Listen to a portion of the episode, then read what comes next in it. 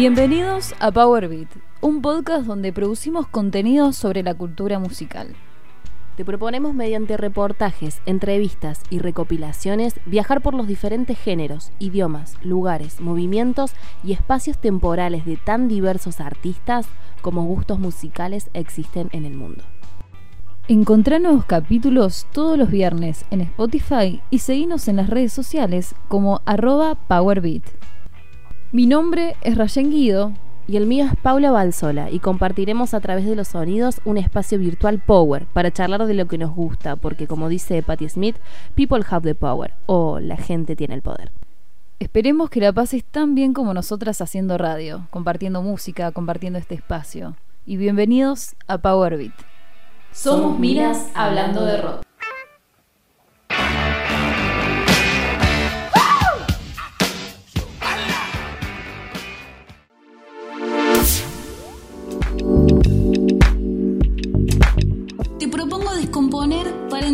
Mirar para conocer. ¿A qué color te suena tu banda favorita? ¿Qué colores escuchas en tu disco preferido? Armonía, melodía, ritmo, luz, absorción y reflejo. El cuarto arte se manifiesta en lo concreto y en lo material, en lo abstracto y en lo imaginario. ¿Será por eso que nos gusta tanto? Power Beat y un nuevo capítulo de esta primera temporada de lo que es un podcast producido por pibas en pandemia. ¿Qué tienen en común? Lisandro Aristimuño, Pescado Rabioso, Mi Amigo Invencible, Él mató a un policía motorizado, Gorilas, Fela Cuti, Divididos, Graveller Train, Isla de Caras, Feng Suave, La Vela Puerca, Los Besos, Funkadelic, The Stone Roses, Queen, Black Spears, Las Luces Primeras, Las Sombras, Astor y Alt J. Te lo contamos hoy en tapas que suenan color verde.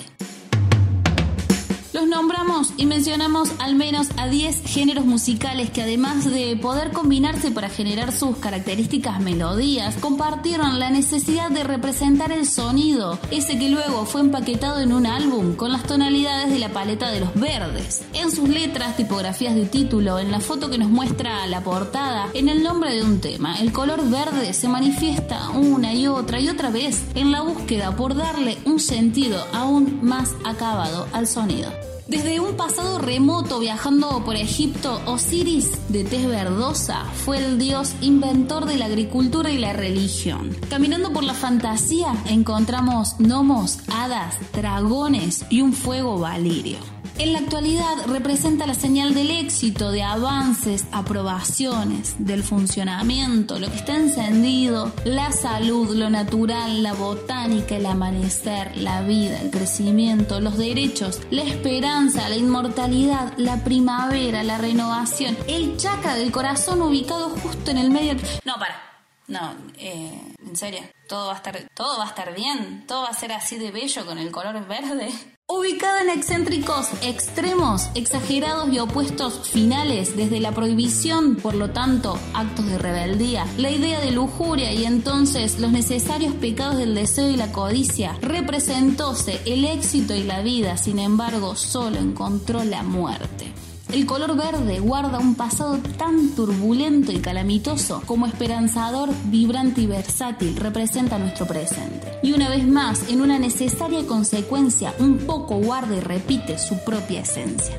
Dicen que hace mucho tiempo, ya casi con una pata fuera del 1700, la necesidad de adquirir las tonalidades verdes ya no podía ser suplida con los pigmentos vegetales. Hasta entonces, las plantas y las flores resolvían tal cuestión, pero la gran demanda de obras arrasaba con la producción del color. Tal necesidad devenía del discurso de un sector, un concepto de lujo que reinaba en la época, y solo los pudientes sí claro, hablo de la nobleza europea, eran quienes podían acceder entonces a disfrutar de tan bello tono. Para lograrlo, quienes entonces ahondaban en las artes químicas realizaban una particular mezcla, cada quien guiados quizás por una gran porción de intuición, otra gran cuota de curiosidad, un terrible afán de éxito de tal empresa y grandes, pero muy grandes cantidades de arsenato, un químico altamente tóxico para los humanos. Es así que para finales del siglo XIX Europa conservaba el verde más bonito, el más brillante, popularizado en vestidos y trajes, pinturas y tapetes para los miembros de las altas castas.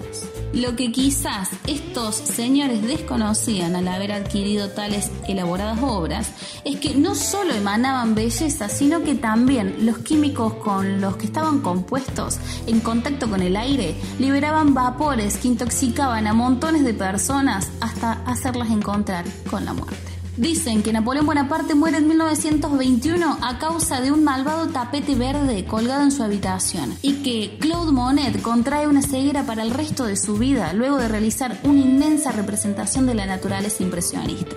Existieron entonces diversas combinaciones de químicos en la búsqueda por suplir tal mal, pero el color terminaba siendo una y otra vez terriblemente tóxico. Lo real es que nunca modificaron totalmente su composición y debido a las consecuencias de su utilización fue prohibido durante muchos años hasta lograr una fórmula menos nociva. Agradecemos entonces a la nobleza, ¿no? Por nunca haber sido parte de la mayoría. Verde azul, esmeralda, limón, oliva, verde turquesa, la representación de la gama de verdes nos rodea constantemente.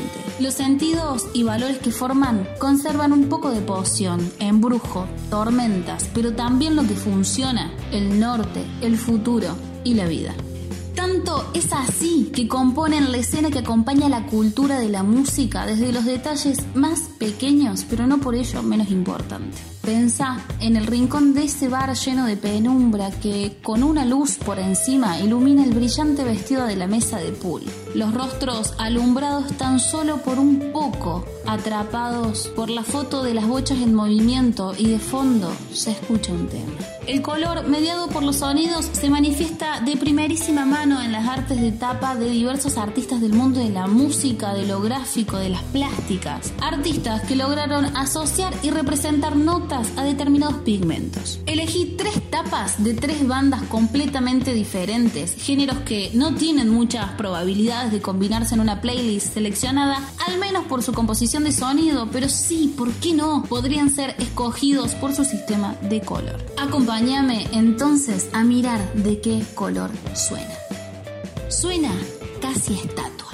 Sueldo quincenal, casi estatua de estación sexto álbum de Divididos grabado en los estudios Abbey Road publicado en abril del 2000, iniciando y marcando a fuego la escena de un nuevo siglo con la renovación del sonido, pero con la escena característica intacta aún en la actualidad de la banda. Alejandro Ross fue quien diseñó el arte de tapa de este discazo inspirado en los dibujos de Arnedo, bajista de la banda, buscando representar lo que ellos habían vivido y sobre lo que su material nos cuenta.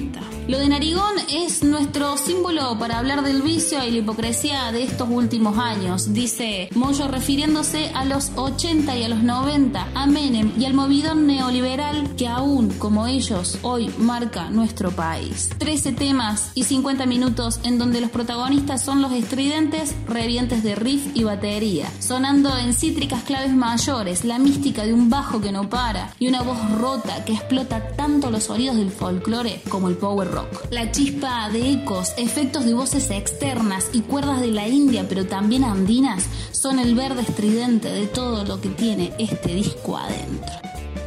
Suena helados verdes.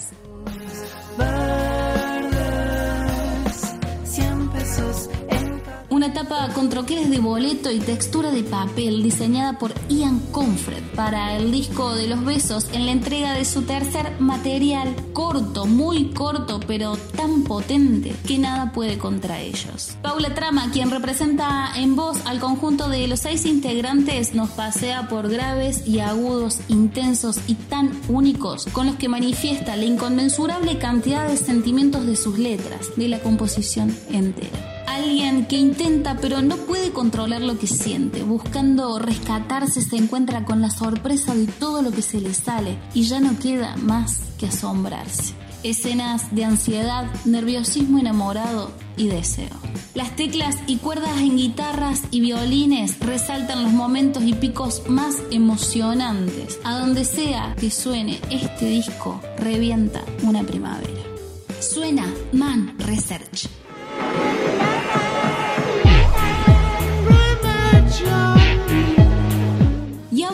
¿Quién te dijo que hace falta ser real para existir? Así llega Gorilas a este mundo para con la potencia necesaria y suficiente cerrarle más que el pico a un par de supuestos academicistas y a la industria del sonido comercial que levantaba la bandera desde principios del 2000, que se materializaba en su máxima expresión contemporáneo al disco a su primer lanzamiento, producido y grabado desde 1998 y finalmente publicado en el año 2000. Si tendrá gloriosa, picante y pulenta el nuevo milenio, ¿no? Beats constantes, samplers de calle y escenas de incomodidad, voces tan rotas y pesadas del grunge que pican y saturan hasta romperte la cabeza. Pero también puedes bailar, relajarte y si prestas atención, hasta ver crecer ahí a un pequeño halo de luz verde que crece desde adentro hacia afuera. En una hermosa secuencia de experimentación anárquica de idiomas del sonido, nos da punk, hip hop, reggae. Gorilas nos lleva durante una hora y cuatro minutos por ciudades pantanosas, embrujos circulares y chispas estridentes en verdosos momentos. En la portada, todos ellos subidos a un camión armado para la guerra a través de un vacío existencial, nos muestra el arte de tapa pensada por Jamie y por Damon, los creadores de estos personajes tan distintos y adelantados a un largo par de discusiones y de realidades. Te pido por favor insistas para que mi amiga Aileen y Melodía Animada hablen largo y tendido de esta joyita. ¿A qué color te suena la música que te gusta? ¿De qué color deberían ser las tapas de tus discos preferidos? ¿Qué bandas te suenan color verde? Desde la nave de las curiosidades del sonido y del color me despido de vos, esperando con ansias me cuentes acerca de estos interrogantes y propuestas para pensar a la música de esta manera. Contanos cositas en nuestras redes, tuitea con el hashtag PowerBeat para saber qué te pareció este capítulo. También podemos encontrarnos en Instagram, búscanos como PowerBeat y entérate de nuevos capítulos, datita del mundo de la música, sorteos, canciones y mucho más. Deseamos que en esta quinta entrega de la primera temporada te hayas pasado un buen rato despejado la cabeza y hasta, ¿por qué no emocionarte un montón? para ir a buscar un par de temas verdes. Agradecemos el aguante de siempre y por supuesto a Ailene Chazú y a arroba M8bits por las audiovisuales de las redes. Mi nombre es Paula Balsora y esta fue la entrega número 5 de Power Beat, un podcast producido en el medio de una pandemia, en un esfuerzo por encontrar y sostener en lo alto lo lindo de este mundo. Somos minas que hablan de rock.